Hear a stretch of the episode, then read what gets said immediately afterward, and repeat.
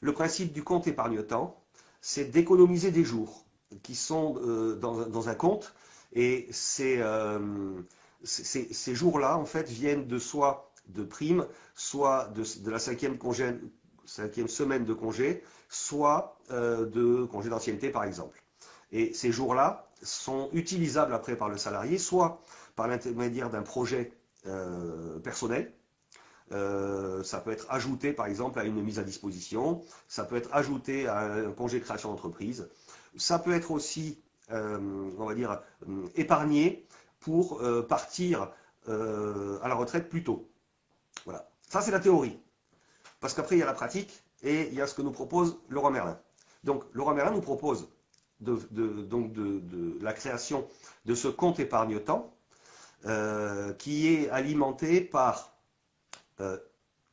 toute ou partie de la cinquième semaine de congé payé, euh, par des jours d'ancienneté, par des jours non travaillés, donc ça c'est valable pour les, cadres hein, en, ARTT, ou soit par des heures supplémentaires euh, qui sont calculées en fin d'année et qui peuvent être basculées sur euh, le compte épargne-temps et qui deviennent des équivalents en jours en fait. Valable à partir de début 2023. Hein. En ce moment, ce n'est pas en cours. Ça peut être aussi alimenté par la prime de novembre qui serait transformé en fait en équivalent jour. Voilà, ça c'est les, moyens d'alimenter le CET chez le roi Merlin. Alors, le problème se situe chez le roi Merlin, pour, euh, à, mon, sens, hein, euh, au niveau du, plafond. C'est-à-dire qu'il y a un plafond annuel, un nombre de jours que l'on peut mettre maximum sur une année, et ensuite il y a un plafond euh, global qui est la quantité de jours qu'on ne peut pas dépasser dans le cadre euh, de, ce fameux compte épargne-temps. Donc chez le roi Merlin, annuellement, on ne peut pas déposer plus de 6 jours par an. Donc ça peut être deux jours de RTT, un jour euh, par exemple de, de, la cinquième, euh, de la cinquième semaine de congé payé, ça peut être deux jours d'ancienneté. Donc ça, voilà, on, l'alimente comme on veut, ou une partie de la prime de novembre qui sera transformée en jour. Donc ça c'est le plafond, on va dire, annuel. Ensuite intervient le plafond global. Donc le plafond global, euh, c'est le, le, nombre de jours que vous ne pouvez pas dépasser dans votre compte épargne-temps. Or, chez Laurent Merlin, euh, pour une personne de moins de 50 ans, c'est 18 jours, 3 semaines. Pour une personne à partir de 50 ans, c'est 48 jours, 6 semaines. Donc ça veut dire quoi? Ça veut dire que la notion en fait de dire je vais faire un, plan d'épargne retraite, comme on voit ça dans, pas mal de grosses entreprises où des gens qui cotisent pendant un certain temps ben, arrivent à partir à la retraite six mois ou un an ou voire deux ans avant. Euh, chez nous, ce n'est pas possible parce que c'est plafonné à 18 jours. Donc, c'est pour moi un frein par rapport à ça. Euh, on verra ensuite quelles sont les conséquences hein, de, cette mise en place de, ce, de, de cet accord que je précise, nous n'avons pas signé. Donc, L'utilisation, encore une fois, c'est du projet personnel, c'est du départ anticipé en retraite, ou ça peut être aussi, parce que c'est dans le cadre de la réglementation, un don de CP pour des personnes qui sont en difficulté, par rapport à des aidants par exemple, par rapport à des gens qui ont euh, un accident de vie, eh bien on peut leur, céder des, jours de repos par l'intermédiaire de ce CET. Une fois qu'on a ce CET, peut arriver, alors je dis bien peut arriver, euh, la mise en place d'un PERECO. Donc le PERECO, c'est un plan d'épargne retraite complémentaire. Ça veut dire quoi? Ça veut dire je transforme mes jours dans un plan d'épargne retraite et ça va m'amener soit un capital quand j'en aurai besoin quand je partirai à la retraite, soit une rente en fonction de ce que j'ai économisé. Euh, je dis bien entre guillemets parce que dans l'état actuel des choses et pour le moment, autant le CET, donc le compte épargne-temps, l'accord a été signé, autant le plan d'épargne retraite, pour l'instant, il n'y a pas de signature parce que pour l'instant, on attend encore une proposition d'entreprise. Donc, je ne vais pas vous parler de ce qui peut ou ce qui ne peut pas euh, être fait. Euh, ce qui est sûr, c'est que d'une manière générale, ça, se rapproche énormément de ce que vous pouvez trouver euh, chez votre banquier. Hein. Il n'y a pas beaucoup de, différence. voilà. Je ne vais pas plus en avant parce qu'on n'a pas reçu encore une dernière proposition. Ce qui est sûr, c'est que pour l'instant, le CET reste simplement un CET. Donc ça veut dire que maximum sur 3 ans, vous aurez 18 jours à utiliser comme bon vous semble. Encore que, on y reviendra euh, juste après.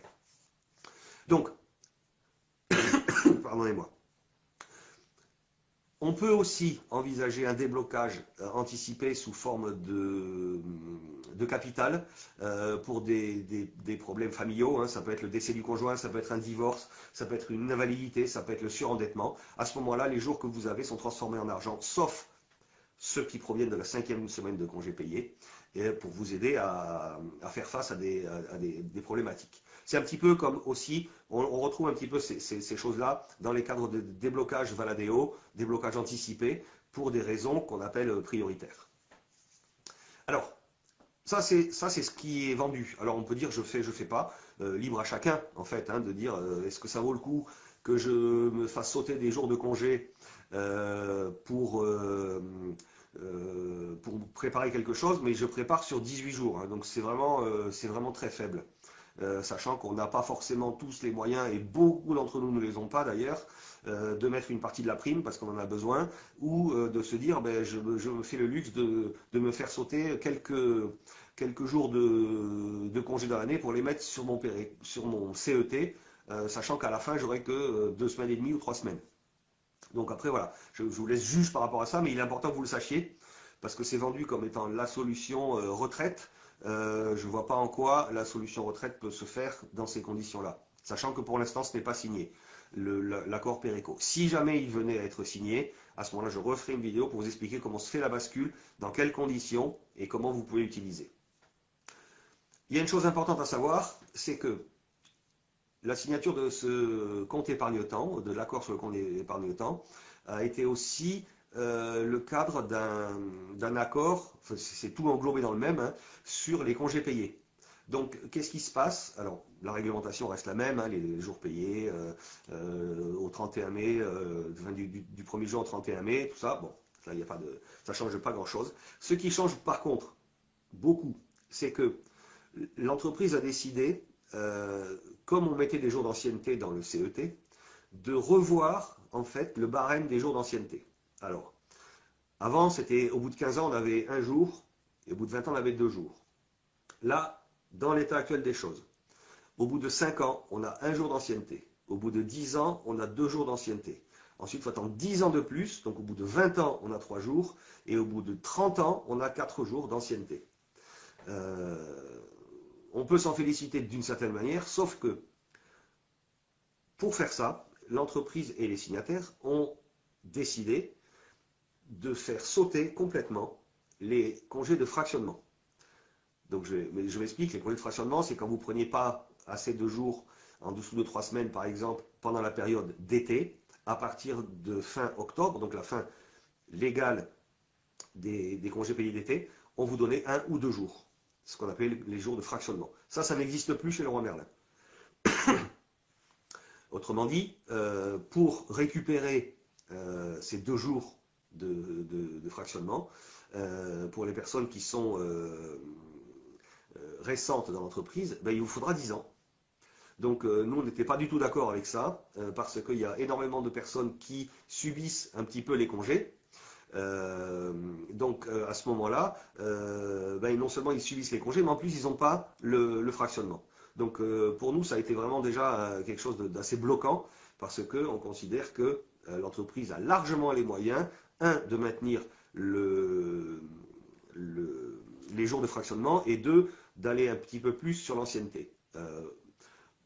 À peu près, hein, je vous dis ça à, 5% près, en supprimant les jours de fractionnement, l'entreprise a gagné à peu près 24 000 jours de travail sur l'année par rapport à, tous les salariés.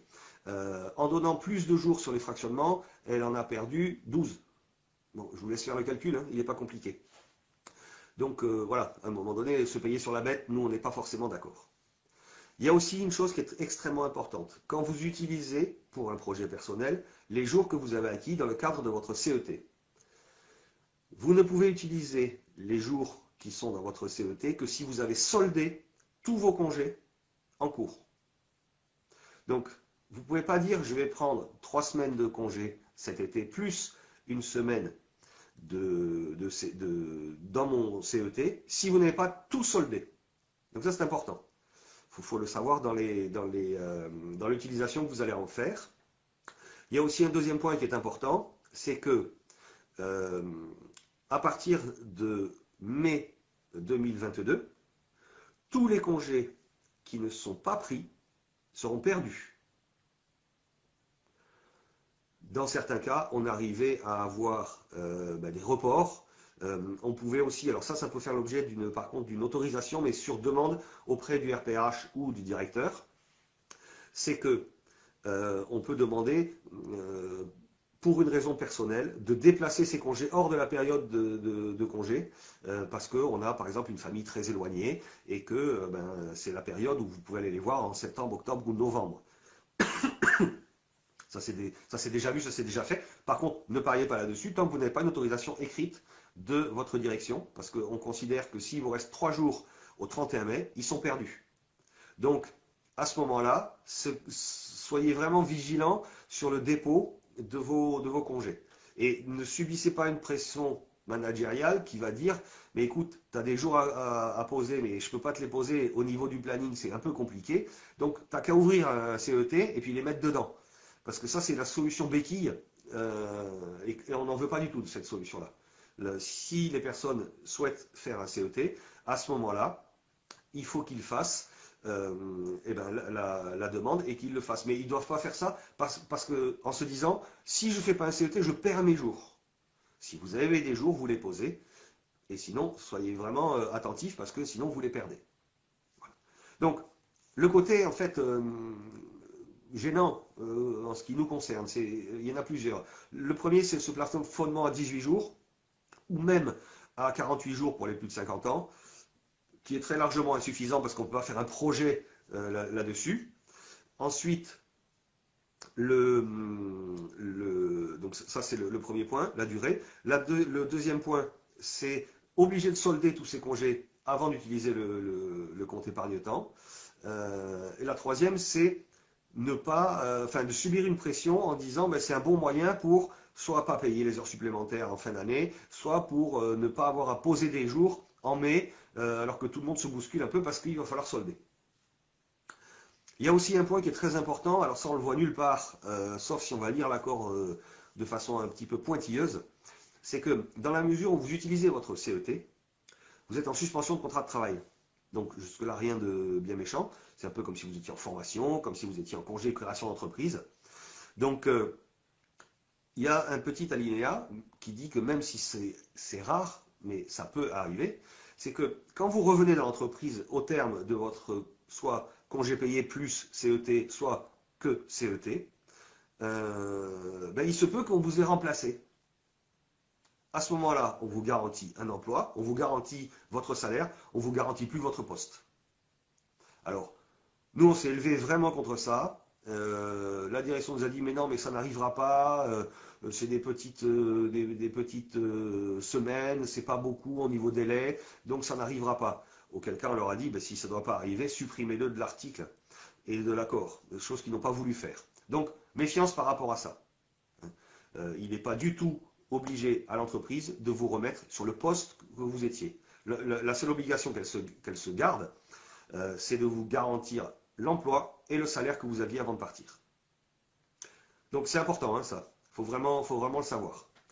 Euh, donc voilà, ce, qui est, ce est important, c'est euh, de dire est-ce que c'est, est-ce que c'est intéressant pour moi euh, en mettant de côté toute pression de l'entreprise et, tout, on va dire, tout emballage de l'entreprise.